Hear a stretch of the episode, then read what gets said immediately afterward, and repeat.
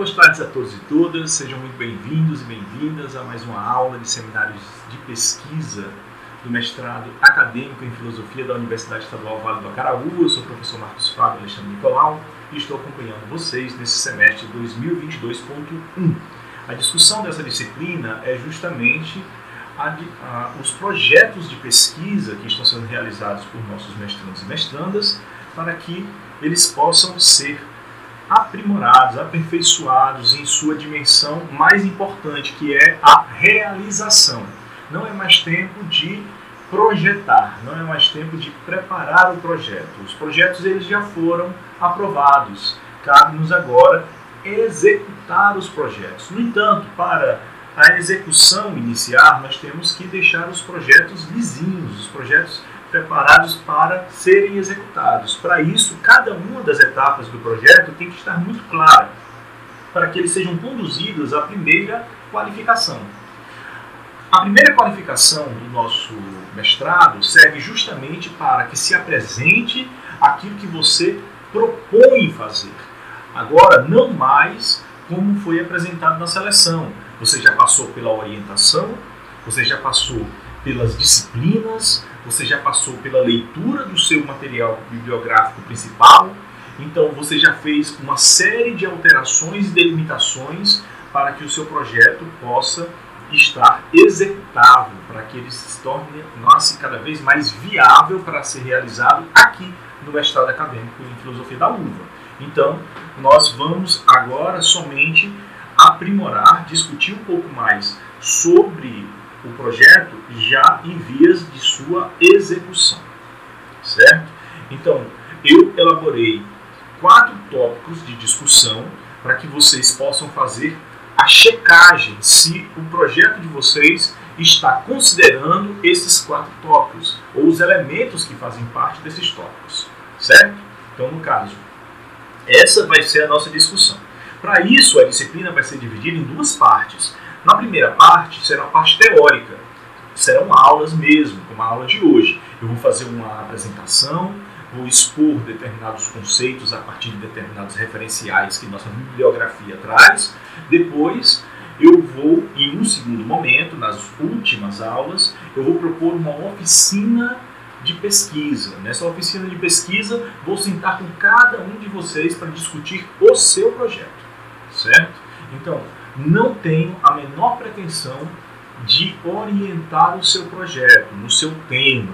Eu vou discutir o seu projeto quanto à metodologia, quanto aquilo que é necessário que ele cumpra para que ele se enquadre em uma metodologia de pesquisa filosófica, certo? Então eu vou discutir a cientificidade da sua pesquisa, a cientificidade do seu projeto. Essa é a minha discussão. Tudo bem? Então, é... dito isso, eu vou apresentar rapidamente aqui para vocês o nosso ementário, nossa emenda, certo? Quais são esses tópicos? Esses tópicos que nós vamos trabalhar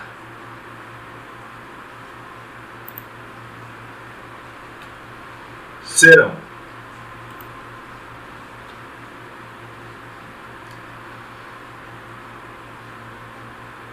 todos pautados a partir dessa emenda. A disciplina ministrada na forma de seminário que objetiva o estudo aprofundado relacionado a aspectos teóricos e metodológicos da pesquisa em filosofia, focado em questões relacionadas com as pesquisas dos discentes e as linhas de pesquisas do curso, do programa, sob a orientação do professor orientador ou de um professor ou grupo de professores com direcionamento para questões de dissertação, né, no caso, por um professor, que seria eu.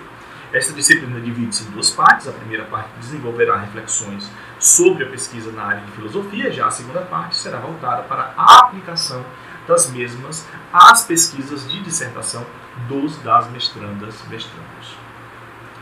Então, quais são os temas que nós vamos discutir? primeiro tema, que é o tema de hoje, discussão filosófica sobre pesquisa científica.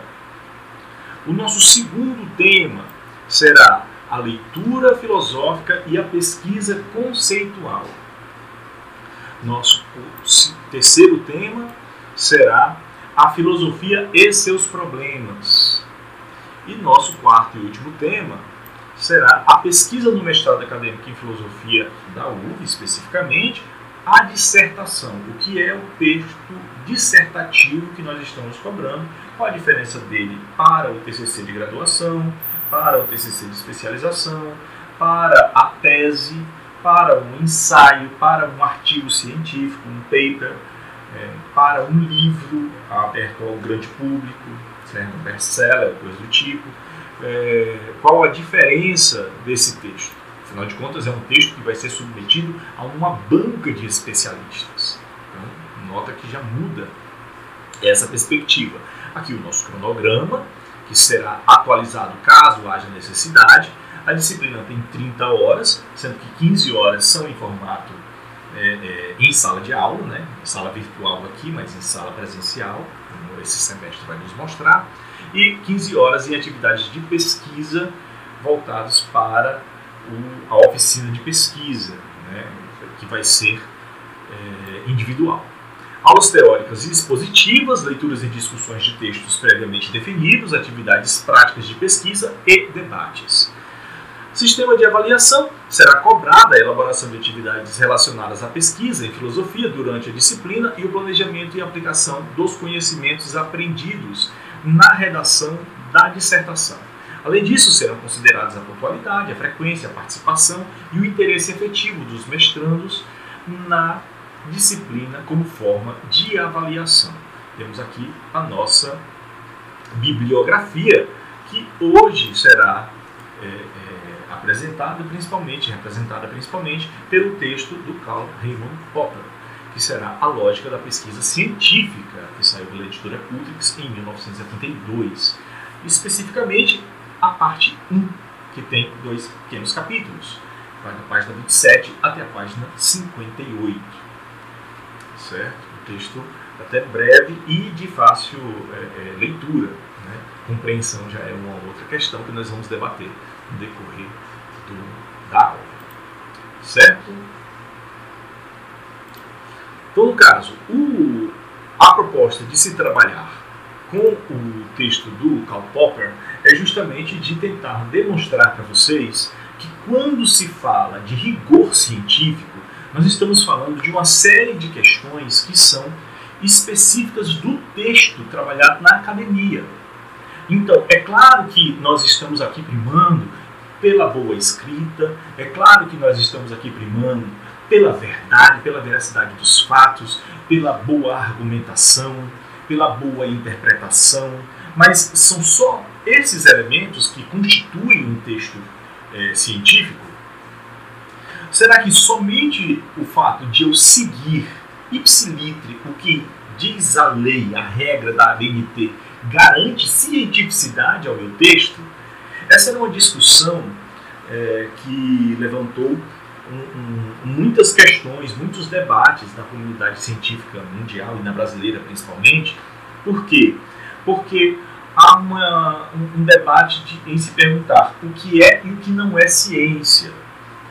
Então você tem autores que trazem temas que provêm de, um, de uma fonte, como por exemplo a tradição oral, que eh, normalmente esses temas eles terão como sua fonte principal de pesquisa ah, os discursos de populares que são registrados né, em forma de áudio, depois transcritos eh, essas entrevistas em forma de texto, selecionados trechos desses, dessas entrevistas e depois convertidos em, em, objeto de análise para a interpretação. Então, essa perspectiva de hermenêutica de profundidade, essa hermenêutica do discurso, essa hermenêutica é, que está pautada nesse mundo da vida, muitas vezes chegou a ser questionada em seu valor. Né? Qual a validade? Quantas pessoas eu preciso entrevistar para que um discurso assuma um, um, um, grau de, de veracidade, para que ele tenha qualquer valor de verdade? ou que ele se torne objeto de ciência. Então, essas questões elas foram levantadas pela comunidade científica, certo? É, tanto que você tem algumas discussões no âmbito, por exemplo, de Foucault, numa busca de uma busca arqueológica do saber, né?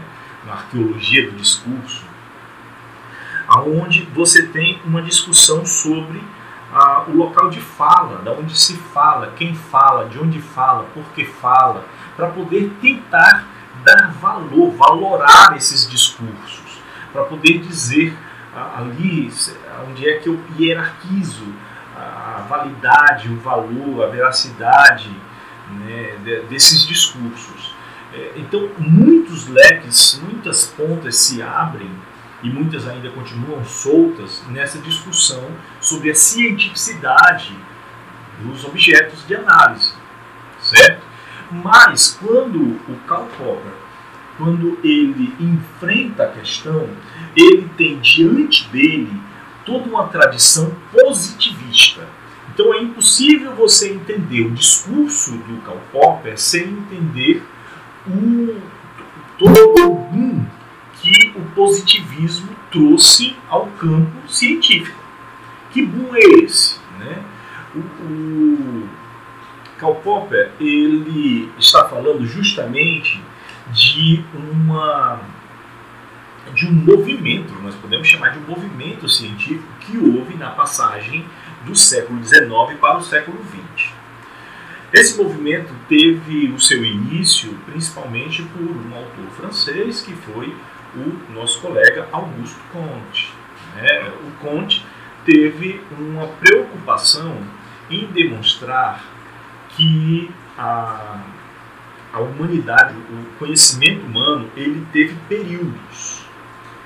Esses períodos eles poderiam ser divididos em um período, em uma idade religiosa, em um período metafísico e em um período científico. E o Conte ele é, chamava atenção para a urgência que esse período científico ele possuía. Nós tínhamos que dar esse passo para o período científico. É urgente, é uma necessidade humana que nós passássemos, saíssemos desse período metafísico e entrássemos nesse período científico. E era realmente um passo de rompimento. Um autor muito importante nas discussões em filosofia da ciência é o Thomas Kuhn. E o Thomas Kuhn ele diz que a ciência ela evolui por rupturas. Né? Existem revoluções científicas. Essas revoluções científicas elas se dão justamente porque em uma determinada área, em um determinado saber sobre um determinado tema, nós obtemos conhecimentos em um grau, em quantidade, em um volume tão grande a ponto de nós percebermos que aquilo que nós conhecíamos já não dá conta, já não é o bastante para nós falarmos sobre determinados temas. Nós temos que romper com aqueles dogmas estabelecidos, com aqueles conhecimentos estabelecidos e rumar para algo mais, para ir além disso. Certo? Então nós fazemos uma revolução, uma revolução científica. Nós vivemos tempos de constantes rupturas. Então, o Conte ele propunha uma ruptura. Essa ruptura era a passagem para o período da ciência, para o período científico. Para isso, o Conte ele simplesmente disse, olha, o que está sendo feito na filosofia, principalmente, é a fundamentação metafísica do conhecimento. Então, lembremos que desde Descartes nós temos uma preocupação muito grande em tentar fundamentar as ciências. E essa fundamentação das ciências ela vai se dar a partir do pós-ergo sum, do penso logo existe, ou seja, o sujeito, a subjetividade humana, o entendimento, mais tarde, o tribunal da razão, como Kant gostaria muito de falar, né, a razão né, ela vai dar os critérios, ela vai validar os discursos. Então, esse projeto de validação do campo científico ele é lançado na modernidade mas o Conte vê que ele está pautado ainda em um ideal metafísico e nós temos que romper com isso. E como é que nós rompemos com isso para o Augusto Conte? A partir de uma perspectiva objetiva da ciência. E aí, Kant, é, Conte lança a ideia do discurso positivista. Né? A ciência positivista, a ciência que tem no positivo, naquilo que é objetivo, naquilo que é material, naquilo que é histórico, naquilo que é da, um fenômeno da natureza, aquilo que é constatável, observável. E, é, é nisso que está o fundamento de tudo aquilo que nós podemos chamar de ciência. Se não há como observar, se não há como testar, se não há como verificar aquilo não pode ser do âmbito científico. Isso é de âmbito espiritual, é de âmbito é, metafísico, é de âmbito religioso. Mas lembre-se, a ciência não é que ela queira acabar com a religião, não é que ela queira acabar com a metafísica, ela só quer se distinguir. Né? Ela quer se distinguir desses âmbitos. E esse projeto foi levado muito a sério né? Nós ainda vivemos muito as consequências dele. Claro que é, ele tem seus méritos, mas essa, essa incapacidade que ele tem de permitir que ele veja além disso, que ele estabeleça relações com essas outras fontes de saber, certo? fez com que ele se tornasse extremamente engessado o que fez com que cada ciência primasse tanto por esse ideal positivista que cada uma passou a não se comunicar mais com as outras. Então veja só a herança maldita do positivismo. Né? Mas vamos pensar primeiramente do ponto de vista mais geral, mais abrangente, que era o que o Conte queria. As ciências, então, elas tinham que se diferenciar em relação do discurso metafísico. E o discurso metafísico tinha nos seus conceitos, na ideia, o seu fundamento. E agora não, agora é a observação, certo? Eu tenho que ir para o mundo sensível, eu tenho que observar os fenômenos, fenômenos, eu tenho que saber se aquilo que eu falo é comprovável ou não. Isso estabeleceu um princípio para a ciência. Qual foi esse princípio? O princípio da indução. E aí é que entra o Popper. Porque o Popper é, ele já vive todo esse as consequências desse fenômeno. O fenômeno de que tudo aquilo que é considerado cientificamente comprovado é observável, é verificável.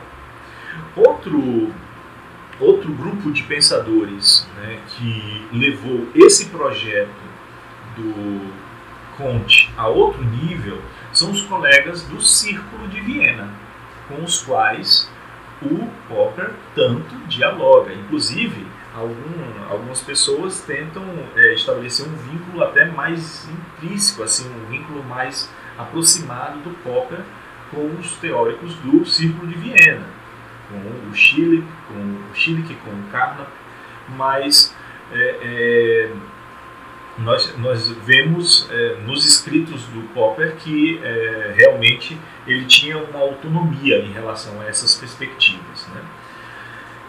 Por que, que a galera do ciclo de Viena tinha essa. É, é, foi um, um, momento assim de, de radicalidade desse projeto kantiano Primeiramente porque eles sofrem de Wittgenstein, é, Wittgensteinismo, né? vamos dizer assim. Né? Porque o, o Ludwig Wittgenstein, quando ele publica, apresenta o seu Tratado Lógico-Filosófico, o Wittgenstein ele coloca a linguagem como o grande, é, a, a grande condição de possibilidade do discurso humano, da, do conhecimento. Então, tudo passa pela linguagem. Então, todo, tudo aquilo que nós chamamos de conhecimento, ele é perpassado por nossa condição de dizer as coisas. Então, se a perspectiva epistemológica tem uma preocupação direta sobre as condições de possibilidade de conhecimento, essa epistemologia agora tem que se pautar, tem que olhar para a linguagem, a nossa condição linguística de dizer as coisas. Então, isso estava muito claro. A gente tem que saber, a gente fala sobre o mundo. E o que é o mundo? O mundo é o estado de coisas. E o que é o estado de coisas? O estado de coisas é justamente a nossa condição de falar sobre, o, sobre esse mundo que está posto diante de nós. Então, eu tenho que ter um arcabouço categorial, eu tenho que ter todo um mainframe né, que me capacite a falar sobre o mundo. E esse meu arcabouço categorial, ele tem que estar relacionado ao mundo de alguma forma. É uma preocupação que eu sempre tenho que ter, que o Kant já teve e que agora o Wittgenstein nos lança, colocando esse, essa perspectiva linguística como, o, como central. Certo? E então, o ciclo de Viena, ele herda essa preocupação Wittgensteiniana e eles pensam em construir uma linguagem universal científica. É uma preocupação por uma metalinguagem. É uma preocupação pela linguagem que condiciona todas as línguas a poderem realizar da forma mais eficiente possível a tarefa científica, a atividade científica. Então, essa é a preocupação do Círculo de Viena. Quando o, o Carnaby lança sua obra principal, que é uma tentativa de dizer o mundo, falar sobre o mundo, essa é a preocupação da, da obra do Carnaby. O mundo está aí. E como é que eu, eu estou vendo o mundo? E como é que eu falo sobre o mundo? Aí a minha preocupação não é se eu estou falando inglês, francês, português, alemão, espanhol. A minha preocupação, eh, tupi-guarani, a minha preocupação é como é que eu garanto que essas, esses vários idiomas eles possam manter um nível de rigor científico nas suas inferências, nas suas conclusões. Como é que eu garanto isso? Então a minha preocupação é de lançar as condições de possibilidade do discurso científico. Certo? Então, o, o, o Moritz Schlick, ele então chega à seguinte conclusão. Eu tenho que estabelecer condições de de verificação, certo? Eu tenho que poder verificar se os discursos estão corretos se os discursos eles estão é, alinhados com esse rigor, com esses critérios científicos.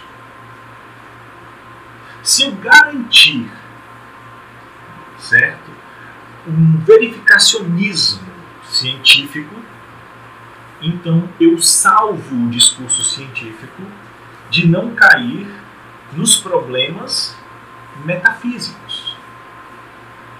nos problemas religiosos, nos problemas poéticos, dos discursos né, religiosos, poéticos, metafísicos. Então eu salvo o discurso científico disso, porque eu garanto objetividade ao discurso científico. Então, note qual é a preocupação deles. Então, o Schillinger, ele propõe a verificabilidade. O princípio de verificabilidade todo discurso científico ele tem que estar aberto à verificação. Eles têm que estar aberto a ser verificável ou não. Então, se eu lanço uma teoria sobre qualquer coisa, sobre qualquer tema, essa teoria tem que ter verificação. É, é, tem, que ter, tem que ser verificável. Certo? Não podemos esquecer disso. Então, primeiro ponto da aula de hoje, que eu quero que vocês olhem para os projetos de vocês, é se alguém olhar para o projeto de vocês, ele vai encontrar elementos de verificação? Né? O projeto de vocês é verificável por um terceiro? É, teria condições de alguém verificar se a sua hipótese, se os seus objetivos gerais e específicos, se as suas metas, seus resultados, se eles são execuíveis ou não, teria como verificar a sua metodologia de pesquisa? Isso é verificável? Certo? Se não, se não tem isso no seu projeto, então é bom você dar uma olhada como é que você expõe isso, como é que você deixa isso mais claro. Tem que esclarecer isso. Isso é um, isso é um princípio que foi lançado lá desde o ciclo de Viena, 1920, na década de 20, certo? Então, no caso do, do século passado, né? porque nós estamos iniciando aqui a década de 20 desse século. Né? Então, a, a década passada do século 20. Então, no caso, a, o, o Karl Popper, ele está dentro desse contexto. E dentro desse contexto, ele vai fazer a sua crítica. A sua crítica ao princípio de indução, a sua crítica a essa proposta é, positivista, a sua crítica ao verificacionismo, a sua crítica ao ideal científico de rompimento com a metafísica. Certo? Então, essas são as preocupações do Karl Popper. Ele tem o mesmo objetivo de todos estes. Ele quer garantir rigor ao discurso científico. E é muito interessante o final, inclusive, desse capítulo que nós estamos analisando, onde ele faz uma crítica, ainda que velada, curtinha ali, aos filósofos. Né? Porque ele diz que alguns filósofos, filósofos olharão para ele, olharão para o seu livro e dirão: aqui não temos filosofia, aqui nós não temos uma discussão epistemológica, aqui nós não temos um livro de filosofia. Mas o Popper vai, inclusive, questionar: bem, se isso não é filosofia, o que é filosofia? Qual é a função da filosofia então? Certo? Então, ele vai defender o ponto de vista dele, essa teoria né, é, é a hipotética dedutiva que ele vai lançar. Certo? Esses são os primeiros pontos. Eu vou agora projetar para vocês o texto do Karl Popper para que nós possamos pegar alguns trechos e debater. Tá?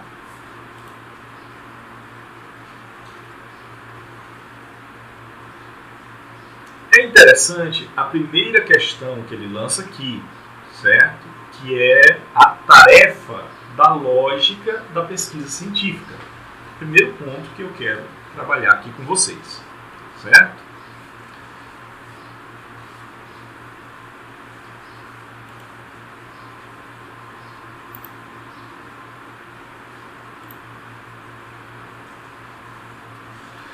O Popper vai dizer: a tarefa da lógica da pesquisa científica ou da lógica do conhecimento é, segundo penso, proporcionar uma análise lógica desse procedimento, ou seja, analisar o método das ciências empíricas.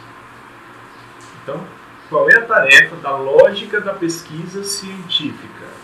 Então, é, note que é uma discussão de âmbito epistemológico, certo?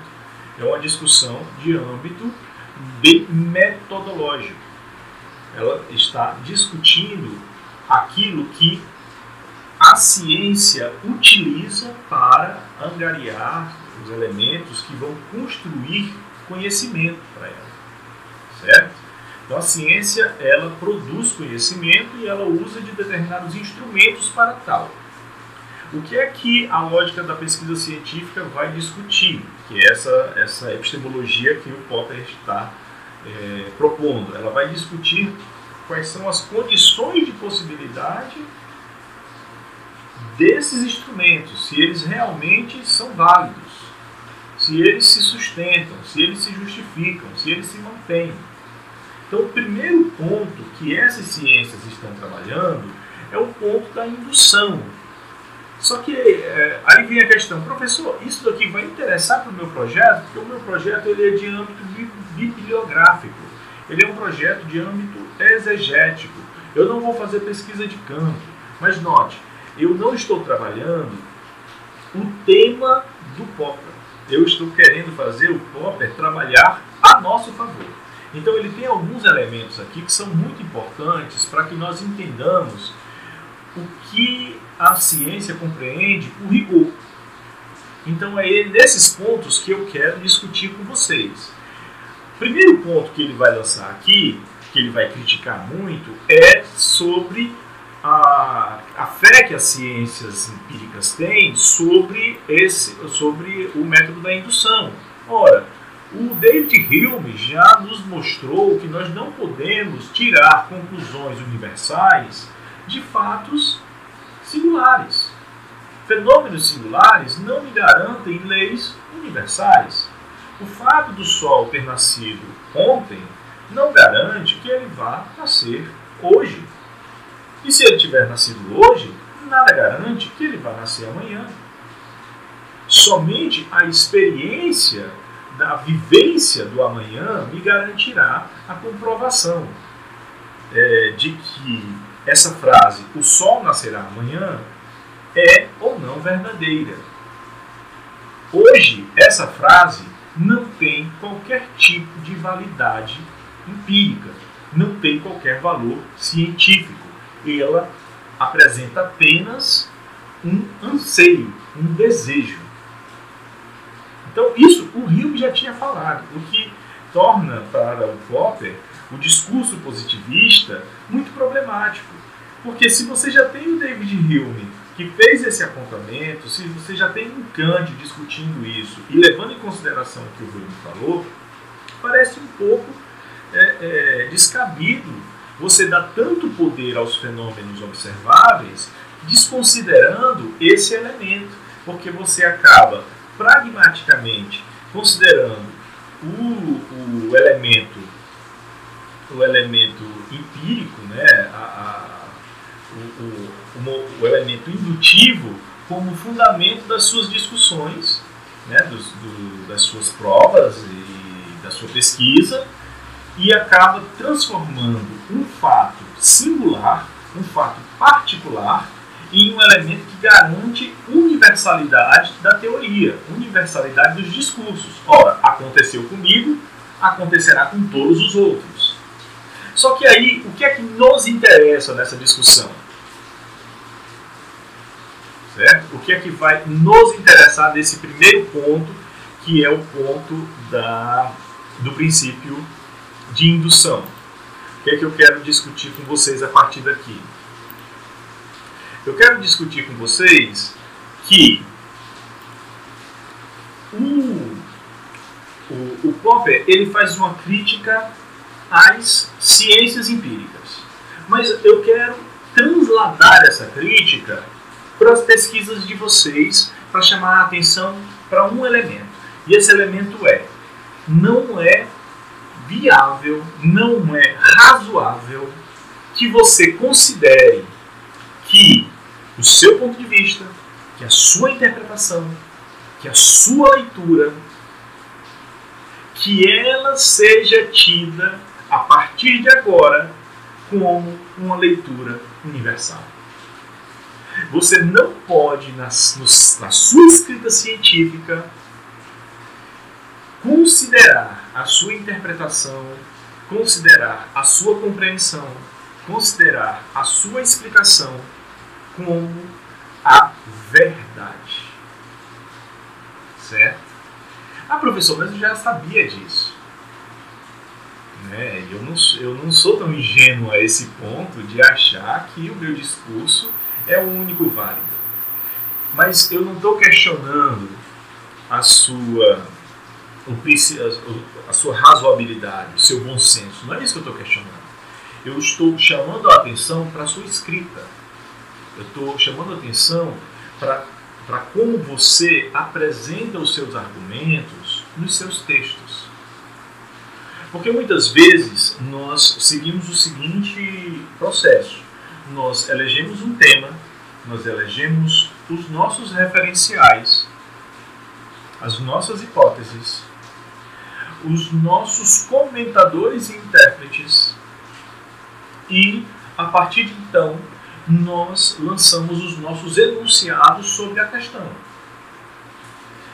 acreditando que estamos bem fundamentados. Na maioria das vezes, estamos. No entanto, nós sempre temos que estar abertos para colocar aquela pulguinha atrás da orelha e deixar o nosso leitor, o nosso avaliador, muito cientes de que aquilo que você está expondo é um discurso, dentre outros discursos. E em ciência, nós aprendemos que existe um elemento chamado o estado da arte. E o estado da arte é aquilo que mais consome um pesquisador. Certo? Vocês já tiveram a oportunidade de ver os nossos é, assistir palestras dos nossos pesquisadores na área de filosofia mais experientes, certo? É, todas as vezes que você ouve os nossos pesquisadores mais experientes, aqueles que já estão aposentados, aqueles que já estão ali é, nos formando a partir de sua experiência e vivência e da, da sua produção né, realmente muito grande na área da filosofia, nós os ouvimos e hoje eles falam com muita facilidade, né? E eles nos dão caminhos que foram é, é, construídos com muito erro e acerto, né? Foi que, que eles passaram, né? E é muito interessante porque eles obtiveram essa facilidade justamente porque eles conhecem hoje o contexto geral. Geralmente eu tenho essa percepção sobre os meus grandes, meus mestres, né?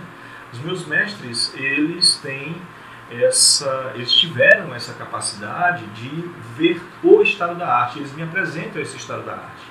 Então eles me referendam muita coisa. Né? Então eles me dizem, olha, eu pesquiso sobre Hegel.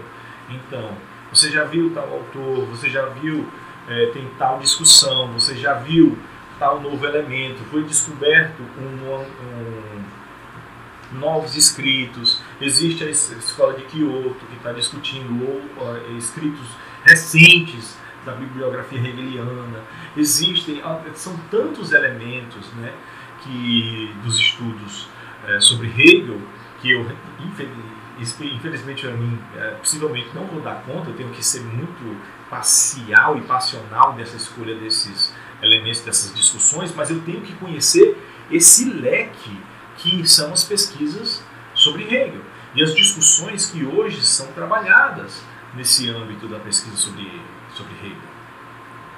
Certo? Então, esse ano, por exemplo, de 2021, eu fui apresentado a Fanon, que eu não conhecia, e abriu-se um mundo que, inclusive, fez ruir muitos dos meus elementos de pesquisa. Então, note como é, essa, essas discussões elas nos remetem a um posicionamento em relação à ciência que o Popper está denunciando aqui quando as ciências empíricas elas é, tornam a, o princípio de indução uma cláusula pétrea, tornam uma, um dogma metodológico, quando na verdade não é viável, não é possível. Então, prestem muita atenção quando vocês estiverem escrevendo, para vocês não tornarem o seu discurso absolutista. Né? Seu discurso não é absoluto. Você sempre tem que respaldar em uma nota de rodapé, sempre tem que respaldar com referências, sempre tem que respaldar com um parágrafo, é, o, o contraditório daquelas ideias, daquelas, olha, eu não vou tratar sobre isso mas existem outros autores que estão trabalhando com essas questões a partir de outros referenciais. Está aqui a nota, eu sei que existem, mas eu não estou tomando essa não estou tomando essa via, não estou tomando esse caminho. Eu estou partindo desse referencial teórico.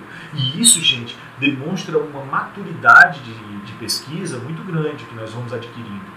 Porque nós sabemos que nós estamos tomando essa hipótese de trabalho cientes de que existem outras hipóteses, hipóteses e nós estamos considerando que essa é aquela que nos convém mais, nós estamos optando por ela. Isso não quer dizer que em um outro momento nós não venhamos a é, considerar e trabalhar as demais hipóteses, mas nesse trabalho nós vamos considerar essa hipótese. Isso é muito importante, isso é muito necessário, certo? Então, é, é e isso é muito mais comum de se ver em determinados textos do que parece. Eu acho que, que a, a, às vezes falta esses momentos aqui na pós-graduação. E tem alguns textos que eles saem muito secos e se tornam muito apologéticos de determinadas teorias, determinados autores, determinados intérpretes. Certo? Estão errados? Não estão. Estão corretíssimos a partir dos referenciais que eles assumem. No entanto, eles parecem, é, para um, leitor incauto, pode, eles nos levam ao erro, nos induzem ao erro de pensar que aquela perspectiva é a verdade. E é por isso que os meus é, professores, é, tanto na graduação quanto na pós-graduação, eles me impuseram uma, um, um modus operandi. Eles diz, diziam o seguinte: você está querendo aprender alguma coisa sobre Francis Bacon. Você lê o novo órgão do, do, do Bacon e depois você lê os intérpretes do novo órgão do Bacon. Certo? Você não faz o caminho contrário. Porque se você ler os intérpretes, e depois você ler o texto do, do Bacon, você vai ler o texto do Bacon já com as amarras dos intérpretes. Você vai ver o que os intérpretes viram. Entende? Então, é porque isso facilita muito a leitura. Quando você vai com aqui, o intérprete já diz, ó, no capítulo 1, o tal autor vai dizer tal coisa e você já vai ler procurando essa coisa. Entende? Aí você vai dizer, ah, tá aqui. Aí você marca essa coisa que o, o intérprete já disse que estava lá. E você se bloqueia para uma série de outras interpretações ou de confronto da interpretação daquele intérprete. Que você, às vezes, por uma questão escolar, né, um certo escolar, é, é, é, perspectiva bem escolástica, né, você respeita tanto o intérprete que você torna aquela interpretação como um dogma, né? que você não pode questioná-lo de forma alguma. Isso é problemático, né? Isso é deveras problemático. Então, é, veja, tenhamos cuidado quanto a isso. E olha que é, o texto do Popper me ajudou muito a entender isso, nessa perspectiva da indução. Né? Não nos deixemos ser tão facilmente induzidos Deixa eu voltar aqui para o texto do Popper para ir para o próximo tópico. Certo? Já já eu abro para uma discussão com vocês. Só para dar conta daquilo que eu propus aqui. No próximo tópico, que eh, passa essa discussão que ele faz sobre sobre o princípio de indução, vem o elemento do psicologismo, que eu achei muito interessante para discutir com vocês o seguinte: é, é, há uma diferença entre o elemento epistemológico e o elemento psicológico na escrita e no debate científico, certo? As condições de possibilidade de análise de um fato, elas são diferentes das minhas condições de apreensão do fato certo? Então, o ser humano ele possui determinadas limitações psicológicas, é, cognitivas, existem alguns elementos que devem entrar nas nossa, na, nossas, na nossa capacidade de interpretar as coisas. Tem elementos de ordem biológica, tem elementos de ordem cultural, tem elementos de ordem é, de ordem emocional, certo? Tem todos esses elementos que entram dentro de uma leitura, de uma pesquisa, de uma interpretação. Tem elementos de ordem temporal, certo? Tem muita gente que está com o tempo já é, finalizando, então o trabalho sai muito apressado, o trabalho, então tem muitos elementos realmente que vão entrar nessa discussão, mas eles são de ordem epistemológica? Não, eles são de ordem psicológica, certo? E as discussões do ponto de vista da metodologia científica, elas não podem trabalhar com essas questões psicológicas. Não me interessa o que você quer. Não me interessa os seus anseios. Não me interessa se você gosta do, do tema que você está pesquisando. Se você tem identidade. Eu, eu, eu, já vi muitos pesquisadores, né, é, muitos, é, muitos mestrandos e mestrandas, que eles dizem o seguinte: eles dizem, dizem assim, ah, eu, eu, eu me identifico muito com o meu tema, né? eu me realizo pesquisando o meu tema. E teve outros que, que colocaram, colocavam assim, um dos principais problemas para que o meu trabalho não saísse a contento é porque não houve identificação com o meu tema. Sabe? Quando eu analisei o meu tema, eu vi que eu não eu não tinha, o tema ele era completamente diferente da minha personalidade, então não houve, sabe? Não teve aquele, aquela curtida legal. Gente, no, do, no que importa a questão do âmbito científico, essa não é uma discussão que entra na metodologia científica. Não me interessa se o tema, é, se o tema é, lhe agrada ou não lhe agrada.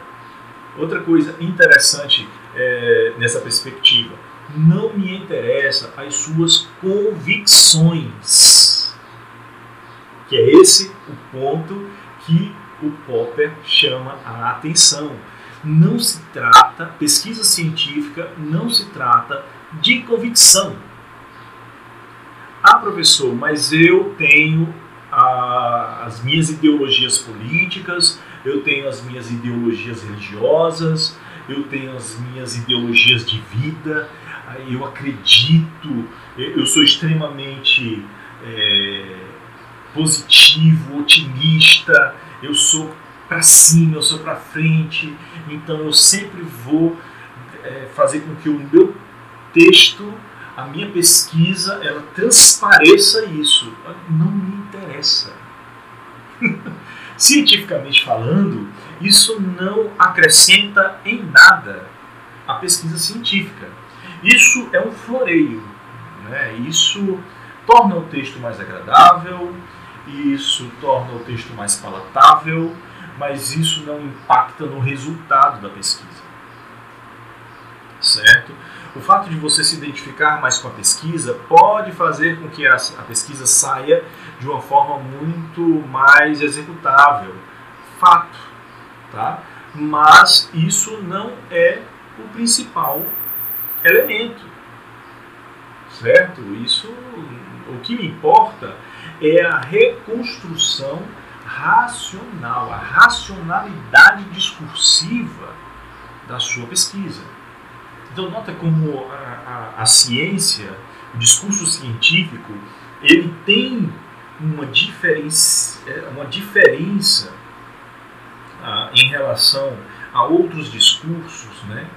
E ele faz isso para quê?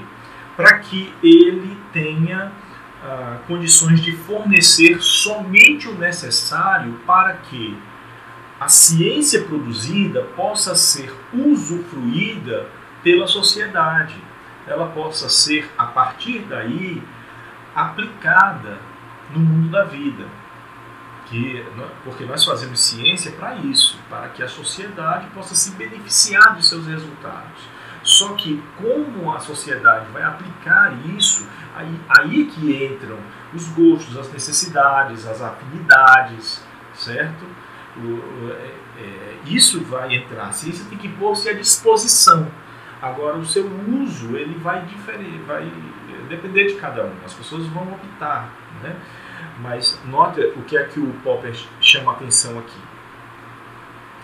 Ele diz: Será outro o caso se desejamos reconstruir racionalmente as provas posteriores pelas quais se descobriu que a inspiração era uma descoberta ou veio a ser reconhecida como conhecimento. Na medida em que o cientista aprecie criticamente, altere ou rejeite sua própria inspiração, poderemos, se o desejarmos, encarar a análise metodológica levada a efeito como um tipo de reconstrução racional dos correspondentes processos mentais. Sem embargo, essa reconstrução não apresentaria tais processos como realmente ocorrem. Ela pode apenas dar um esqueleto lógico do processo de prova. Contudo, talvez seja isso o que pretendem dizer aqueles que falam de uma reconstrução racional das maneiras pelas quais adquirimos conhecimento. Nós temos que fazer uma reconstrução racional? Temos, mas essa reconstrução racional, ela traz dentro de si esse elemento subjetivo, emocional? Não. Uma, é, se confunde né, essa racionalidade com essa, com essa sanidade mental. Né?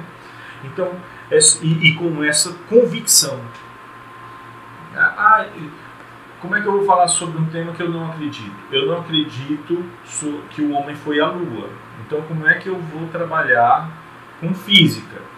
Física de, de com movimento, a, a, física do movimento, certo? Como é que eu vou trabalhar com, com como é que um físico que não acredita que o homem foi capaz de produzir um, um foguete usando cálculos, usando materiais, né, tecnologia de desenvolvimento de material para a produção de cápsulas e foguetes, é, utilizando desenvolvimento de combustíveis e biocombustíveis que possibilitem uma explosão, né, motores a combustão que possam elevar dentro de ângulos é, calculados, é, computadores e tudo. Como é que uma pessoa que não acredita que é possível esse feito pode trabalhar essas teorias. Olha, olha só, assim, a convicção, ela entra aí como elemento factual? Não pode entrar. Mas por que não pode entrar? Porque não faz diferença. A sua convicção não vai é, impedir a ciência, os fatos científicos, os cálculos científicos de acontecerem certo? Então, no caso, é, isso tem que ficar muito claro também no texto de vocês. Não se pautem nas convicções. Ciência não se faz de convicção. Tá? Ciência se faz de é, hipótese, metodologia, rigor, critério, instrumentalização, certo? Então, no caso, a ciência se faz desta forma. Então, é muito interessante essa distinção que o Popper faz entre elementos de preocupação epistemológica e elementos de preocupação psicológica. Então, as pessoas da pós-graduação estão adoecendo, isso é um fato a qualidade da, da, das pesquisas ela sofre impacto direto sobre o adoecimento dos pesquisadores. Isso é fato, certo? Mas isso é uma outra preocupação, não de ordem metodológica. Eu não estou tirando a importância dessas discussões, certo? Eu só estou deixando isso claro para vocês. Eles são de âmbitos diferentes. Então, quando você vai ser avaliado, toda a discussão aqui é sobre a avaliação do seu trabalho. Quando você, o seu texto é entregue para a banca, a banca não está vendo ali os momentos em que você teve que abandonar a leitura porque a sua filha teve, é, teve que sair, você foi buscar seu filho na escola, quando você teve que fazer almoço, quando você adoeceu e teve que ficar no hospital, quando você teve que ficar até mais tarde no seu trabalho e não teve, teve tempo de. chegou muito cansado, não teve como pegar na dissertação. O avaliador não está vendo isso, certo? O avaliador está vendo um trabalho para ser analisado. E são esses elementos de ordem metodológica, epistemológica, científica, que vão ser analisados. Certo? Professor, mas isso, ver a ciência dessa forma, realmente é muito é, assim é desmotivante, porque é como se o senhor estivesse nos dizendo que a nossa vida não interessa né, para os professores, para os avaliadores da banca. Parece até que eu sou só um robô que produz. Note, uma coisa é a avaliação do trabalho científico, outra coisa é o acompanhamento de você na orientação, o acompanhamento de você na disciplina, o acompanhamento de você na, pela coordenação do curso, a preocupação da universidade para com os seus discentes, a preocupação do governo do estado para com o seu, a sua população estudantil, para com os seus pesquisadores, a formação dos seus pesquisadores, as condições de, econômicas, as condições sociais, as condições trabalhistas. Isso são outros âmbitos. Eu só estou deixando você ciente do âmbito que está o trabalho dissertativo que será entregue para a banca avaliar. Porque é sobre isso que trata a disciplina. Tá certo? Tudo bem? Então, vamos para um outro ponto do, do nosso trabalho né, aqui da, da apresentação do Popper.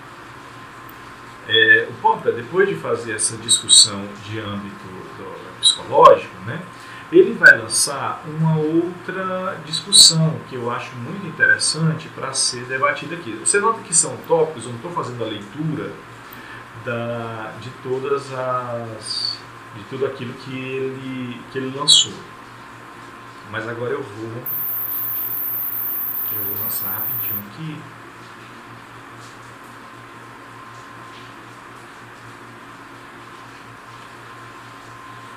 Prontinho. É, a tese principal do Popper, tá? Qual é a tese principal do Karl Popper? Vocês lembram que eu disse no começo da nossa discussão aqui que o Popper ele estava considerando o verificacionismo do Schilling como um elemento a ser debatido.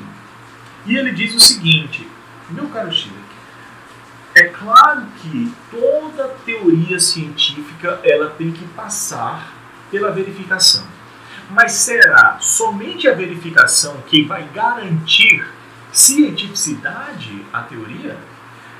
Os textos ganham cientificidade pelo simples fato deles serem verificáveis? E ele vai dizer que não. Existe um outro elemento que é muito mais importante. Certo? E qual é esse elemento? Tá? Ele vai nos dar esse elemento aqui.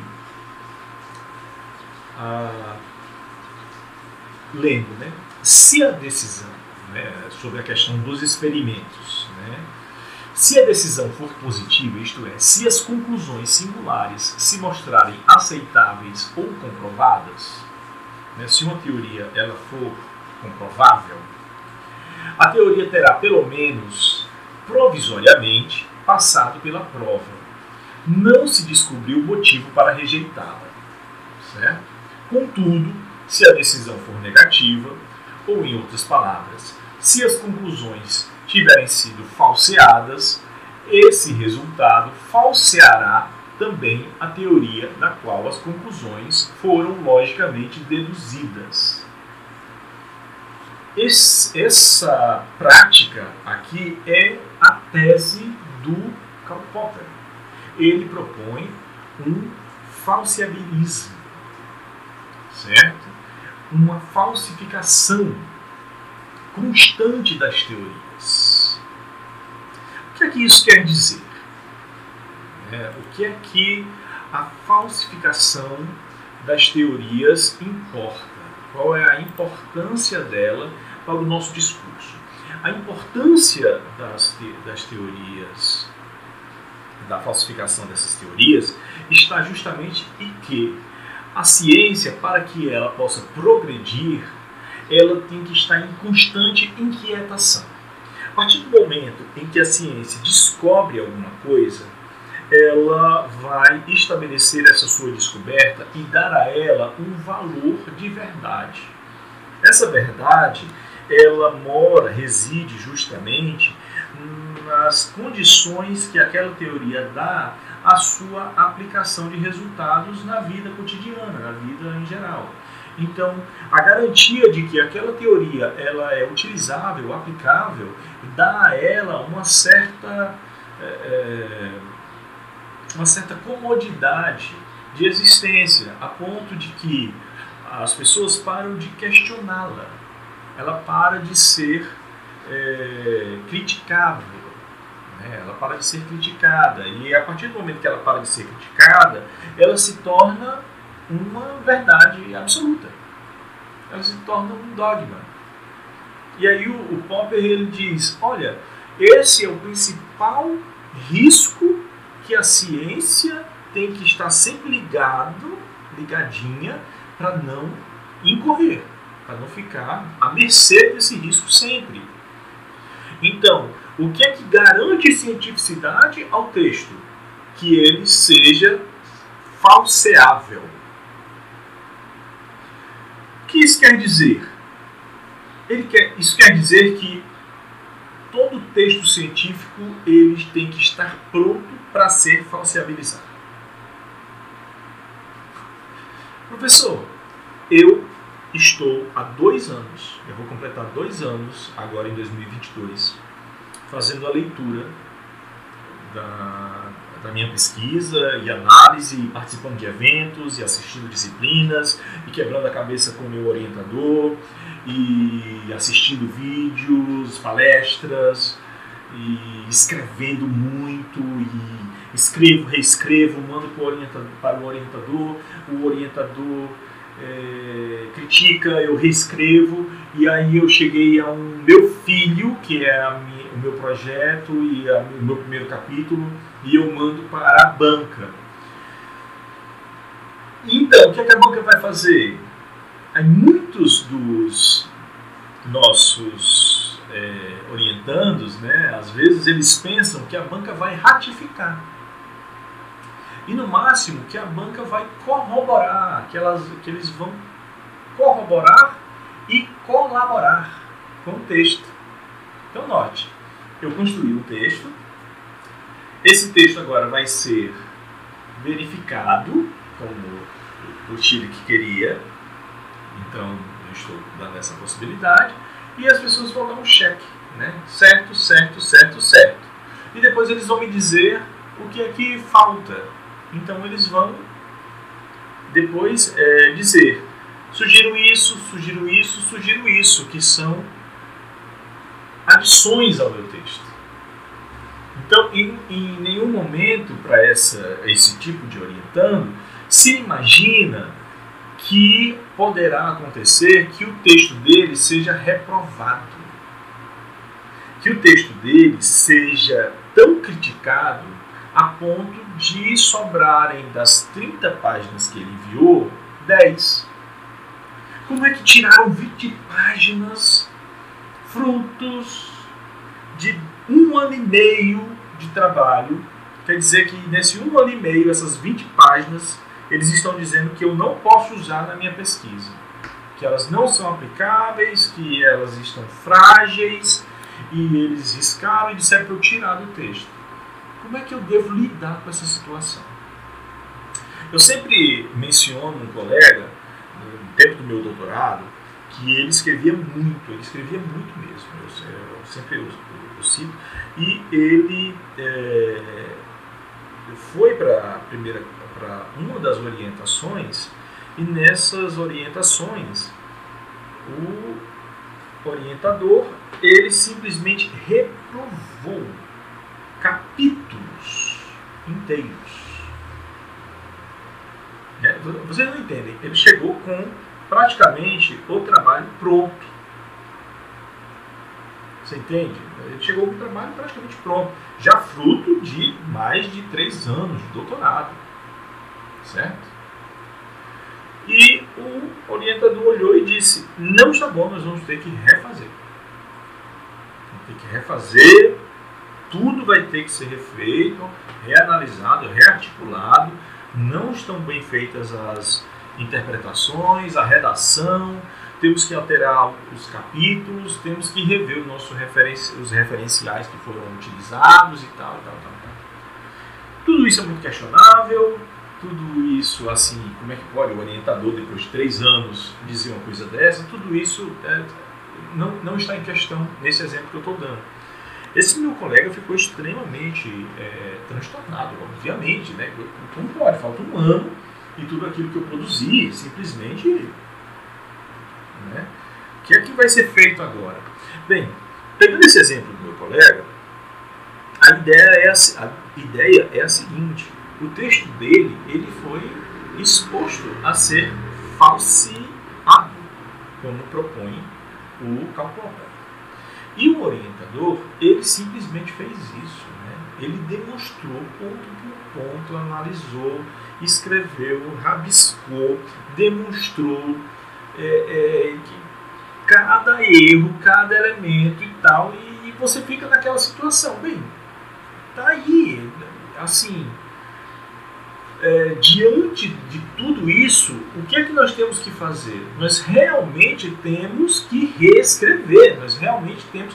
Por quê? Porque a nossa escrita, as nossas, as, os nossos argumentos, eles foram destruídos. E como Popper lançou aqui no texto, olha, contudo, se a decisão for negativa, ou em outras palavras, se as conclusões tiverem sido falseadas, esse resultado falseará também a teoria das quais as conclusões foram logicamente deduzidas. Entende? A ciência ela tem que estar aberta, porque ela é o campo onde essas coisas acontecem. Pode ser que as teorias elas possam ter a sua validade em determinados contextos, e pode ser que esses contextos mudem. E mudados os contextos, mudada a perspectiva, mudado o ângulo de visão, elas passem a não valer, passem a ser falseadas. Recentemente nós tivemos a nossa semana de filosofia, na 18ª semana de filosofia do curso da UVA, nós tivemos uma das falas que foi do professor Emiliano, da nossa co-irmã aqui, da UES, uma fala muito interessante, onde ele analisa um pouco da obra de Celso Furtado, né? E, e, e, ele não é o tema principal da fala, mas ele faz esse tema. E é muito interessante porque as, as análises econômicas do Celso Furtado, em um determinado momento da história, elas caducaram. Certo? Quando passou das, década de 70 para a década de 80, década de 90, todo mundo pensou, pô, acabou, né? se tornou uma coisa, um monolito, esses escritos aqui. Mas de 90 para cá, nós estamos vendo acontecendo e quando nós voltamos lá, o Celso Furtado, ou o Caio Prado também, é, você analisa e olha para o Brasil e diz, caramba, olha esses caras aí voltando as teorias dele a voltarem efetivas. É uma questão de contexto, certo? Então, no caso, pode vir a acontecer. Então, no caso, vocês têm que estar cientes de que as vossas dissertações elas vão passar por um olhar criterioso aonde o princípio de falseabilidade ele será aplicado. Os argumentos de vocês eles serão falseabilizados e eles têm que fazer o quê? Se manter certo? É isso que o Popper chama atenção. Eles vão ter que se manter, eles vão ter que suportar a crítica. E aqueles que se mantiverem, aqueles que suportarem, eles são bons argumentos. eles vão continuar no texto, eles vão seguir, eles são aqueles que vão receber o cheque. Aqueles que não se mantiverem, aqueles que não se manterem, né, ele, eles vão é, ter que ser reavaliados, refeitos, reformulados, reestruturados, referenciados. Re-referenciados. Né? Então, no caso, no, nós temos que saber que a escrita científica ela tem essa característica. E aí vem a questão da maturidade científica, certo? A maturidade que todos vocês têm que ter, tá? Vocês têm que esperar isso dos textos. Então não fiquem com raiva do orientador, não fiquem com raiva da banca, não fiquem tristes por vocês, certo? Aí vem o lado emocional, porque faz parte do trabalho científico esses choques de realidade. E eles têm que vir rápido, eles têm que vir o quanto antes. Uma das coisas que eu agradeço muito ao meu orientador, por mais impactante, por mais estressante que fosse, é que ele nunca me escondia nada. Certo? Ele sempre me dizia, assim que ele recebia o, o, os, os, meus textos, as minhas, os meus fichamentos, os meus elementos, ele sempre me respondia com um texto todo em vermelho, o texto reprovando grandes parágrafos, ele sempre me dizia: Isso não vai, isso não vai, isso não vai. O meu orientador era o meu mais sagaz crítico, era o meu pior algoz. Na banca, eu tinha certeza que ele seria o meu pior algoz. E isso me moldou muito. Né? Eu analiso os trabalhos também dessa forma. Por quê? Porque eu acho que dessa forma eu respeito aquele que é analisado. Certo? Eu respeito o, o, o, o participante, aquele que está submetendo o seu trabalho à banca. Então, eu, toda a banca que eu participo, normalmente as pessoas é, sempre saem assim dizendo eu não vou lhe chamar para minha banca, né?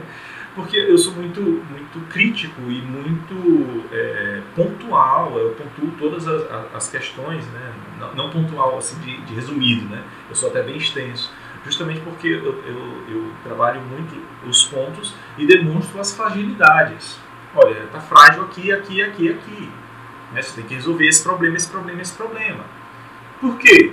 Porque se eu deixar o trabalho passar com esses problemas, a pessoa não vai corrigir, vai chegar na qualificação, depois vai chegar na defesa, e aí vai vir um membro externo e vai levar isso em consideração em uma sessão pública, e aí, como é que fica? E o pior, vamos supor que você passe, vamos supor que você é, tenha toda, todas essas, essas condições aí dadas, né, por uma questão de, de é, é, certa, certo afeto da banca para com você, olha o elemento psicológico entrando aí, né?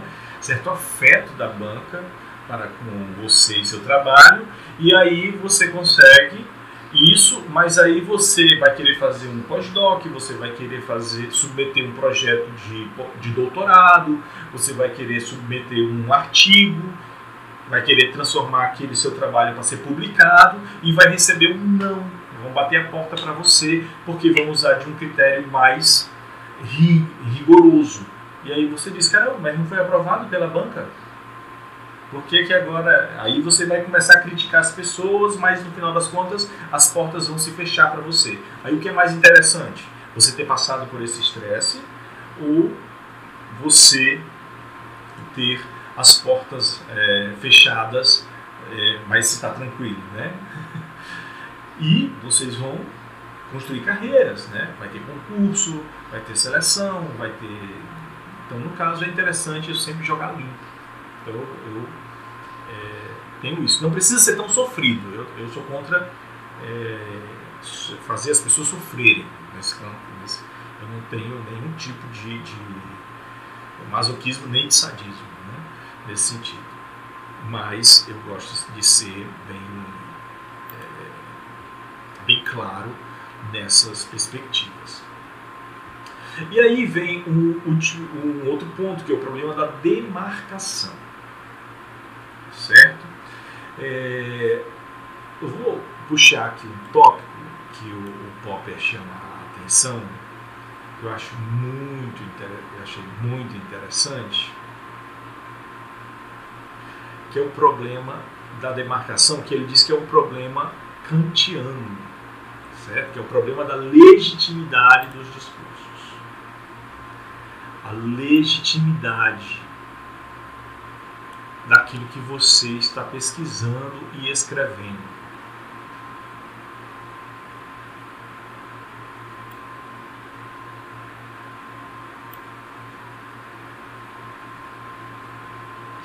instante.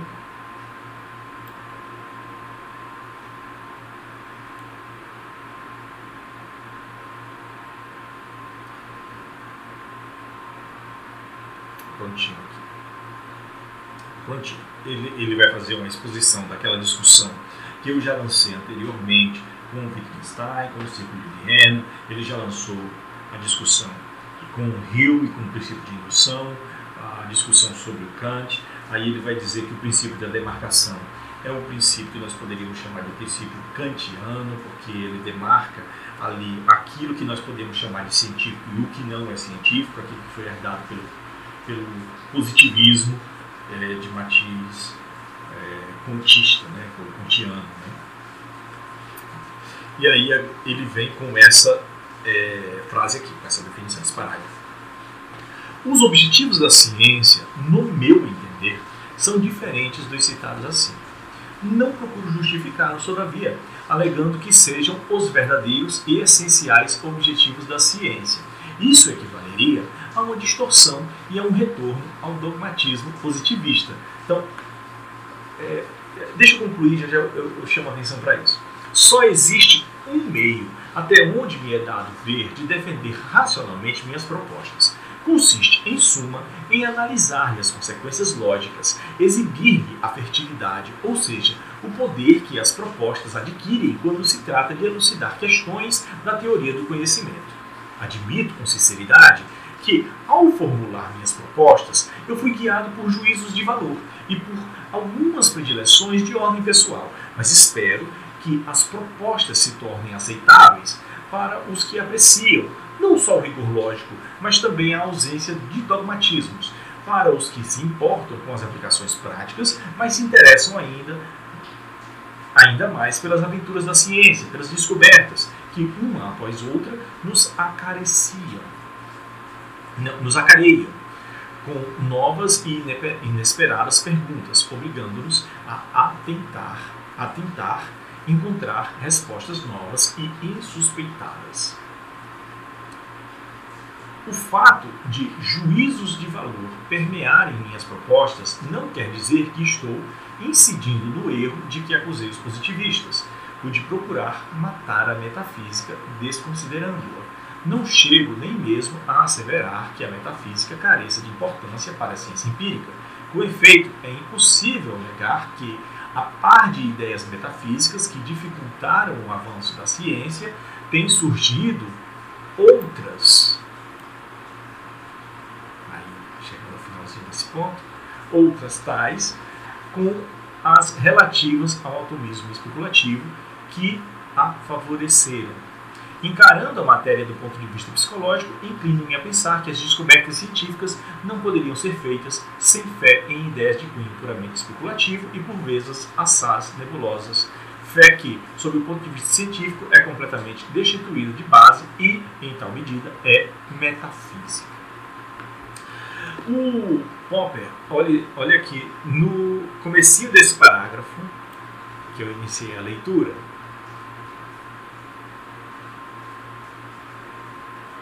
ele está fazendo algo que eu gostaria muito de ver na escrita de vocês. Note que ele tem um ele tem uma perspectiva, ele tem uma hipótese de trabalho que, eu, é, que é a sua hipótese de uma dedução metodológica.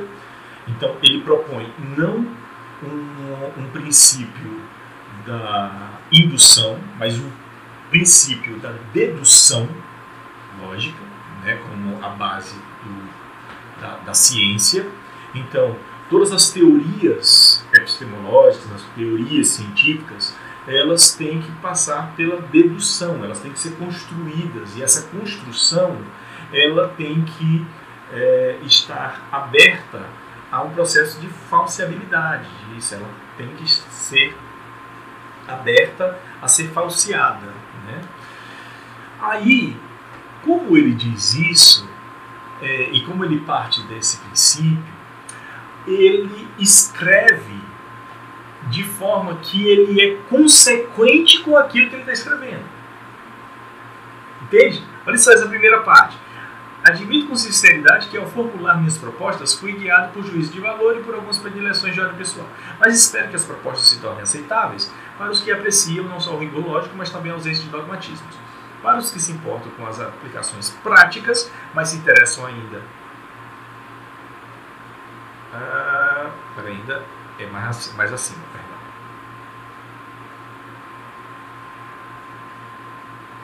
Ah, tá aqui.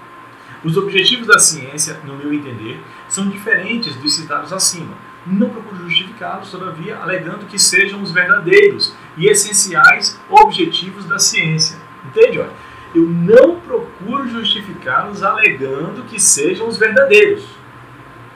Eu procuro justificá-los apresentando-os e lançando para a comunidade científica para que ela possa, no seu uso, na sua aplicação, na sua criticidade, verificar se os meus argumentos eles são válidos ou não.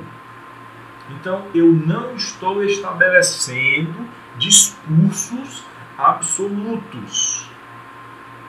Eu estou lançando propostas muito bem elaboradas, muito bem estruturadas, porque eu já pensei nas possíveis críticas que elas sofreriam e lancei para a comunidade e estou aberto a receber críticas por isso. Olha como ele é consequente com aquilo que ele está defendendo. Isso é muito interessante, essa, esse princípio de demarcação, né? porque é, você tem que demarcar e, e aí eu vou, eu vou sempre fazendo isso, certo? Eu vou é, justificando o nosso a nossa leitura do Popper e, como eu disse, fazendo ele trabalhar para a nossa pesquisa, certo? Então existe esse lado exegético da aula, mas existe esse lado hermenêutico da aula. É exegético porque eu tento interpretar o que o Popper escreveu e apresentar para vocês sobre o que, é que ele está falando, e é hermenêutico no sentido de que eu tento contextualizar esse discurso popperiano dentro da ótica da nossa disciplina, tá certo? Então, dentro da ótica da nossa disciplina, o que é que nos importa aqui desse princípio de demarcação? Olhe, é, se você tem um princípio é, é, de, de trabalhar com um autor de matriz dialética, por exemplo, certo? É interessante que o seu texto e a sua metodologia de pesquisa seja dialética, certo? Se, é, e, e, como é que se, se faz isso, professor? Olhe bem, ah, o que seria uma forma mais analítica forma mais analítica, a forma analítica de uma forma bem pragmática, falando de uma forma bem, bem é, simples, né? nós vamos trabalhar é, com as partes e depois nós vamos trabalhar com a sinteticidade dessas partes, né? sintetizar essas partes, mas nós temos que trabalhar de uma forma muito é, é clara estabelecendo o que é cada uma das partes, dividindo muito bem as partes. Então, eu vou trabalhando os textos. Eu trabalhando esse texto, faço o fechamento desse texto, analiso esse texto, depois eu parto para esse texto, depois eu parto para os comentadores, eu tenho os fichamentos aqui todos direitinhos, então eu faço no meu computador várias pastas e eu tenho um cronograma de leituras, onde eu vou acabando essas leituras uma por uma, eu vou sendo bem objetivo e pragmático nessa minha metodologia de estudo, porque eu vou fazendo uma leitura por vez e eu vou me dedicando estritamente a essa leitura por vez e eu vou sendo bem analítico nesse sentido, porque eu vou analisando cada parte dentro do seu, do, do, do seu tempo, certo? E depois eu vou atrás de uma síntese, certo? E estabelecer esses vínculos para construir o meu texto. Outra coisa é eu é, trabalhar de uma perspectiva mais dialética.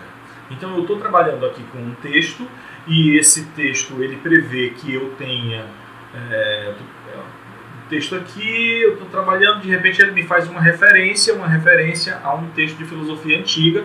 Eu pego um texto de filosofia antiga, eu abro aqui o texto de filosofia antiga e eu já faço a leitura desse texto de filosofia antiga para depois eu voltar para esse texto aqui que eu estava trabalhando e eu deixo um dicionário aqui do meu lado e eu deixo um livro de história eu estou trabalhando com estou trabalhando com um autor de antropologia então eu deixo um documentário aqui eu paro para ouvir o que é um termo né eu deixo sempre o meu dicionário de língua portuguesa aqui é, eu, eu é, note que eu estou com um texto dentro do outro né eu, eu, eu, estou trabalhando sempre com vínculos, abrindo links a todo instante, como se o meu método de estudo fosse dialético, assim como o meu autor é.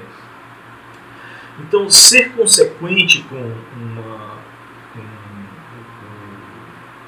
com aquilo que eu estou trabalhando é também que a minha escrita seja consequente com o meu objeto de trabalho, a minha metodologia é, é, de trabalho, a minha metodologia do meu autor. Se o meu autor é dialético, então meu texto vai ser dialético. O meu texto vai se comunicar entre parágrafos. Como é que é isso, professor? Bem, veja o texto do Marx, como é que funciona. Veja o texto do Hegel, como é que funciona. Veja o texto do Platão, como é que funciona. Certo? Vejam um escrito o, o, o, escrito sartriano, como é que funciona. Veja como é que é o escrito. Ah, ah mas o meu texto é mais analítico. Veja um, um, um escrito do Chomsky, veja um escrito é, é, é, é veja um escrito é, do, do, do Barthes, veja um, um escrito é, do Foucault, veja como é que funciona ali. Veja um escrito delesiano, veja como é que. Veja que ah, um, um, escrito medieval, veja um escrito é, geométrico do Spinoza, veja como é, que ele, como é que eles vão arquitetando a estrutura do, do texto. Veja como o Wittgenstein descreve, certo? E não é que você vai emular essa forma de escrita, mas note como é que é esse trabalho como eles são consequentes com aquilo que eles estão defendendo. Entende? Então, o Wittgenstein, no último exemplo que eu dei, ele formula um atomismo lógico. Olha como é que é escrito o Tractatus Lógico Filosófico. São aforismas. Né? Olha como o, o o Nietzsche tem uma proposta discursiva. Olha como é que ele escreve. Então, no caso, você tem que ser consequente. E o Popper, ele é muito consequente. Porque é isso que dará validade ao discurso científico. É isso que é a questão da demarcação que ele evidencia que o Kant chamava atenção. Certo?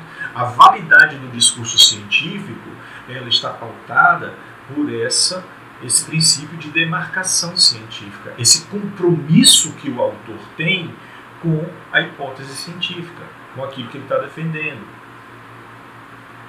Então preste muita atenção em não contradizer os seus argumentos com a sua escrita. Certo? Eu posso muito bem é, escrever de uma forma bem analítica e criticar a dialética. Veja, sabe um, um, livro que eu acho muito interessante quanto a isso? É, é a História da Filosofia do Bertrand Russell. Eu acho muito interessante porque você tem uma pessoa de escrita muito direta e muito clara, certo? Que em muitos filósofos, principalmente nos dialéticos, ele consegue empobrecer de uma forma tão clara, o, o por exemplo, a filosofia hegeliana, ou a filosofia do, do Marx, ou, ou, a filosofia platônica. Agora, está errado o que o Russell está escrevendo? Não, não está. Entendeu? É extremamente claro. É uma ótima obra de introdução. Agora, ele consegue é, transformar aquilo em letra morta? Para mim, ele consegue. Mas já quando ele escreve sobre o Leibniz, por exemplo, sobre filosofia moderna, eu já acho muito interessante. Entende? Aí você vê, porque aí, porque aí você já não é, vê mais ali a dialética no texto. Entende? Mas aí, para quem não tem essa preocupação ou quem não tem tanta leitura sobre te contextos dialéticos, vai ler o texto do Russell e vai se dar por muito satisfeito. Entende? Então, note aí essa questão de demarcar. Né? Então, essa demarcação que o Popper estava lançando para as ciências empíricas, eu queria que vocês lançassem também para o texto de vocês, certo? Fazendo essa discussão trabalhar a nosso favor.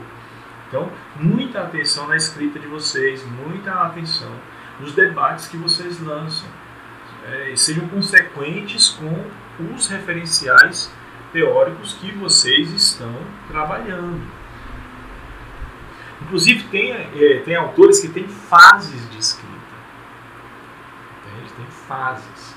Tem, é, tem argumentos que eles nem sustentam mais. Eu sempre gosto de exemplificar, porque o, o, o Habermas ainda está vivo, né? ele ainda está vivo aí. Então, no caso, é, trabalhar com o Habermas é muito complicado. Né? porque é um autor que já ele viveu tanto a ponto de revisar os próprios textos. Então, quando você analisa o, o Habermas, um especialista em Habermas tem que dizer, mas o seu texto é sobre que Habermas? Sobre que período da redação filosófica do Habermas? é, sobre o Habermas de 70, de 60, de 80, de 90, dos anos 2000, ele acaba de escrever um?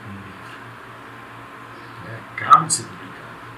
Então, que, que, que Habermas é esse? Né? Então, no caso, é, tem que ser muito consequente, muito, prestar muita atenção nesse seu referencial. Tá ok? Deixe-me avançar agora para uma última discussão, para nós irmos nos encaminhando, que é já do capítulo 2. Tenho só uma questãozinha aqui no capítulo 2.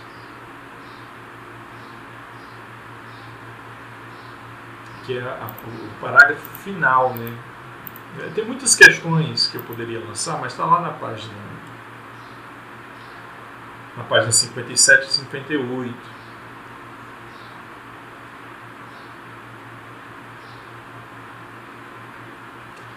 Deixa eu projetar aqui para vocês. É o último ponto a ser discutido na aula de hoje.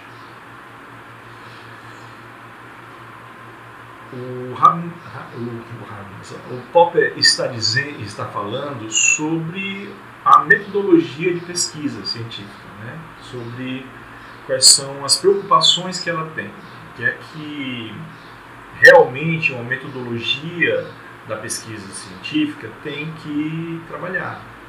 Qual é a preocupação, qual é a função que ela tem. Então, no caso, é... ponto 1. Um, o jogo da ciência é, em princípio, interminável quem quem decida um dia que os enunciados científicos não mais exigem prova e podem ser vistos como definitivamente verificados, retira-se do jogo.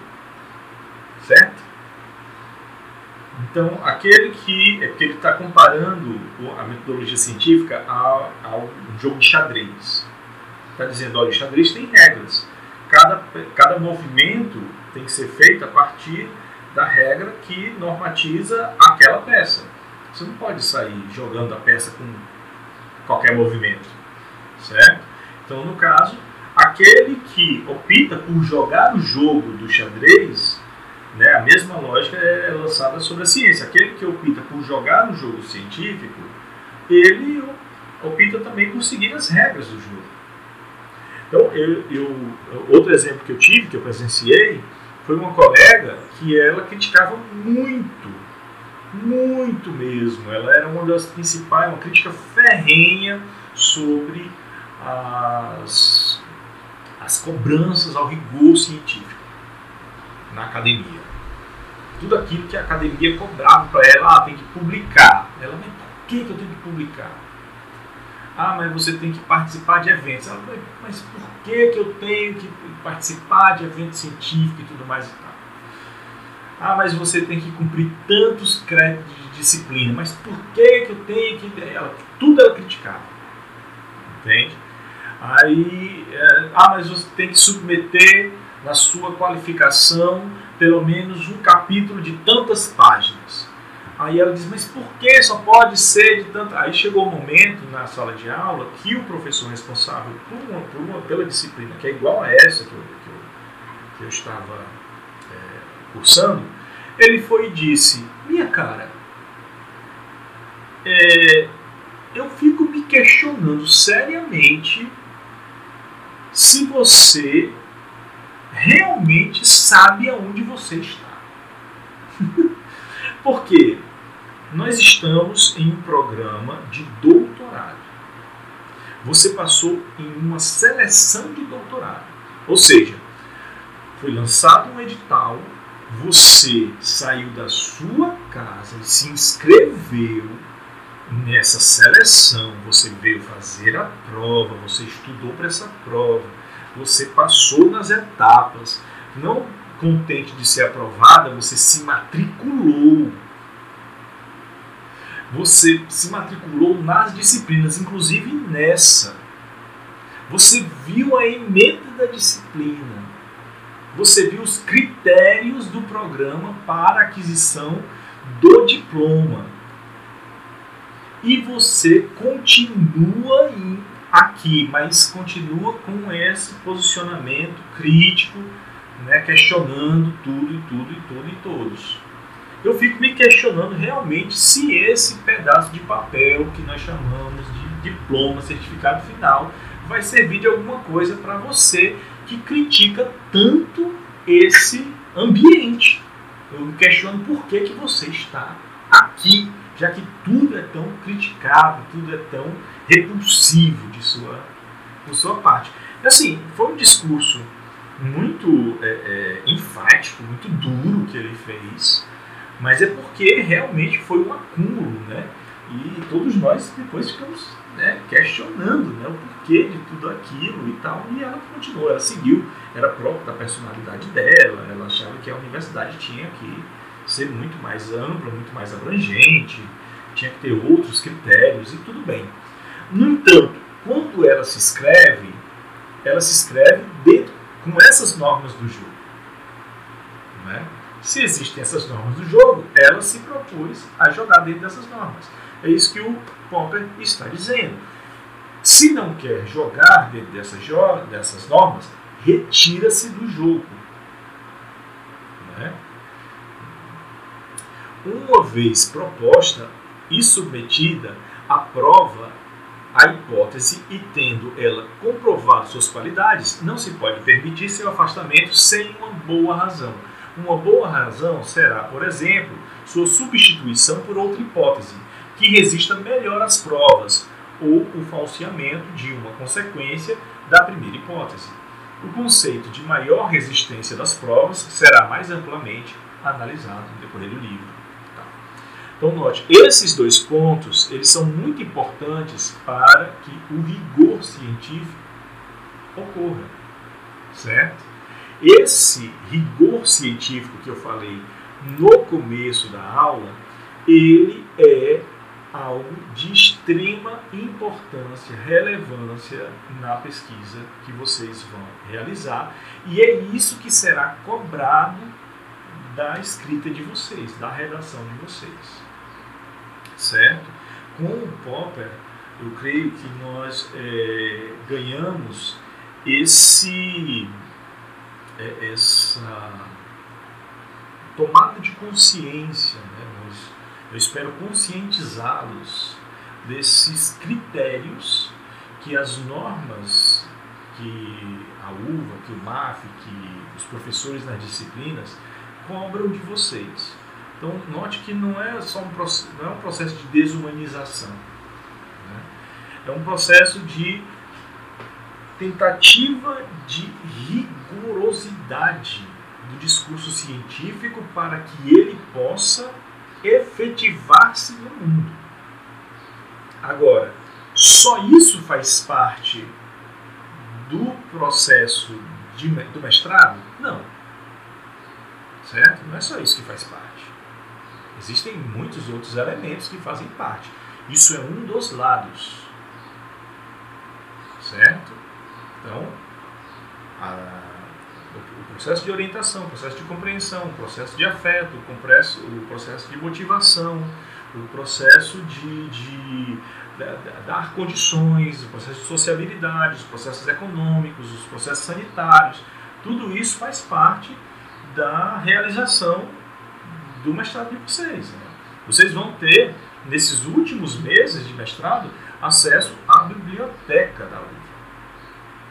É, é, é um grande diferencial, certo? Por mais que nós tenhamos uma biblioteca virtual a nosso alcance com a internet, nada consegue ser é, tão efetivo quanto a ida de, no caso da pesquisa científica, a ida a um ambiente de pesquisa onde as coisas estão à mão, onde você tem um local onde você possa se recolher para estudar, onde você possa ir até uma prateleira e pegar a, seus objetos de pesquisa, colocar numa mesa, fazer os fichamentos, nada vai se comparar.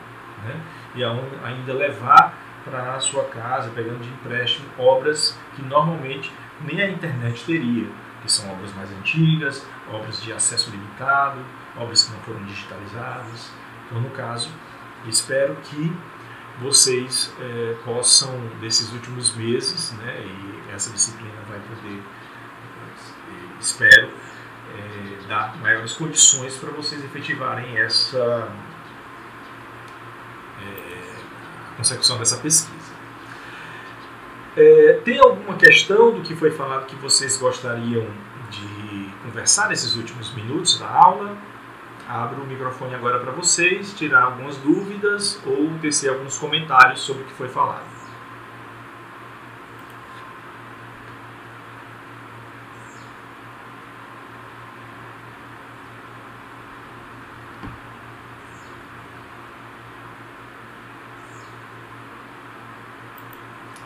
que o Davi comentou sobre é, é, foi justamente naquele momento sobre a importância de não achar que o seu discurso é absoluto, né? O professor Edmar já tinha comentado sobre isso, para você ver como é, é de, de, um ponto que não, não, não, sou, não é uma questão subjetiva minha, é uma questão da, da, daquilo que eu acho, né? É, faz parte do discurso científico.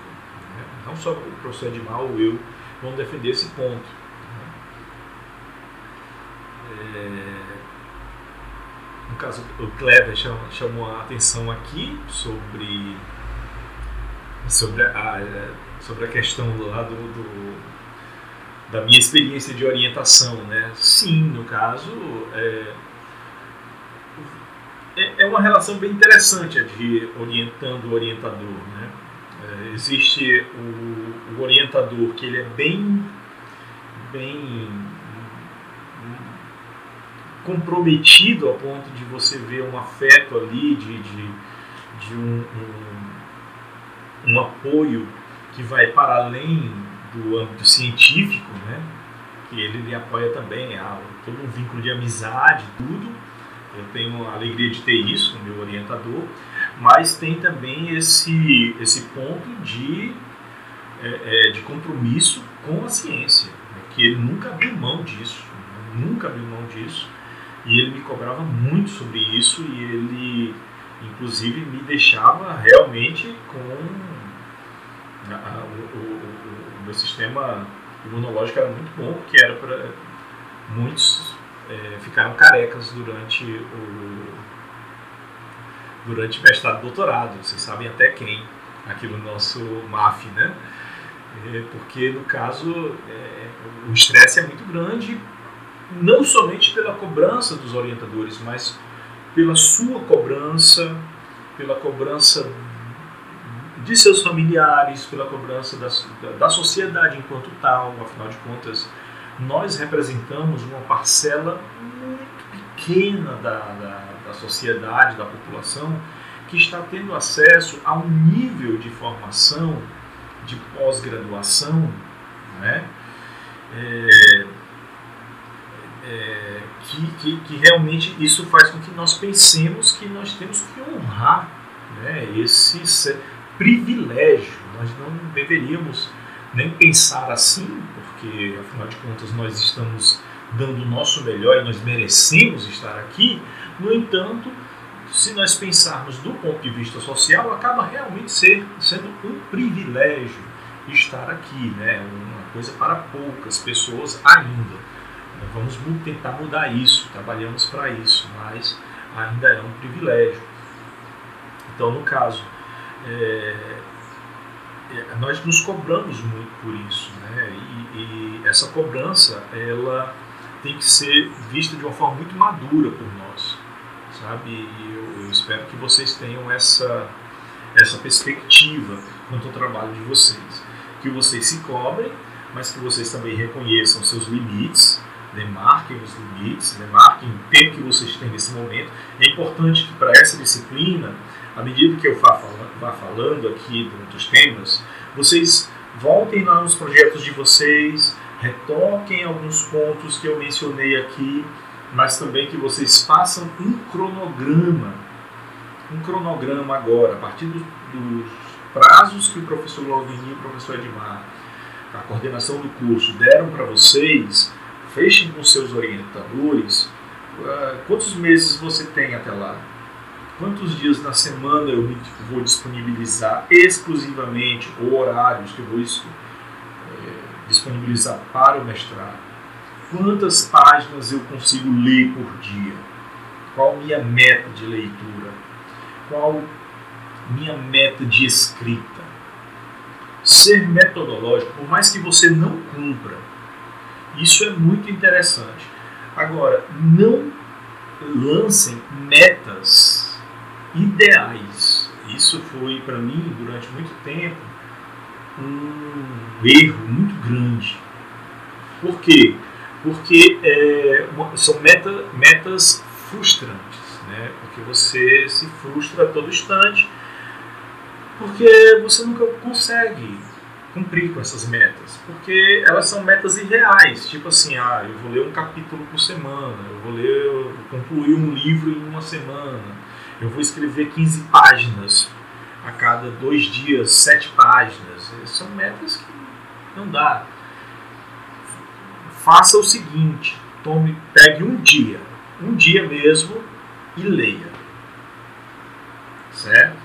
E leia e depois calcule. Olha, hoje realmente eu consegui ler tantas páginas. Amanhã, sem compromisso do número de páginas que você leu hoje, leia e veja, olha, eu li duas páginas a menos do que eu li ontem. Ontem estava bom, né? Mas no outro dia, aí você leu duas páginas a mais. E aí depois você pega uma média disso daí, olha. Geralmente eu consigo ler no mínimo isso daqui. Então isso daqui vai ser o meu objeto né? de meta, minha meta. Quantas páginas eu escrevo? No mínimo isso. Então pronto, eu peguei o mínimo e estabeleço como meta. Certo? Porque aí você consegue andar na pesquisa, aí você diz, olha, em tantos meses, seguindo esse padrão aqui, eu vou ter tantas páginas e eu vou ter lido tantos livros. Isso é muito importante para vocês é, poderem organizar os estudos. Né? Tá ok? Então, sem mais questões, sem mais perguntas, eu agradeço então a atenção de todo mundo. Próxima aula, aguardo vocês no presencial.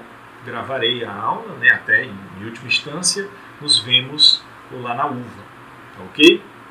Essa aula aqui, assim que eu editar, já estará constando lá nos nossos canais, ao final, tá bom? Então, muito obrigado pela atenção, cuidem-se, até semana que vem, um abraço cordial a todos.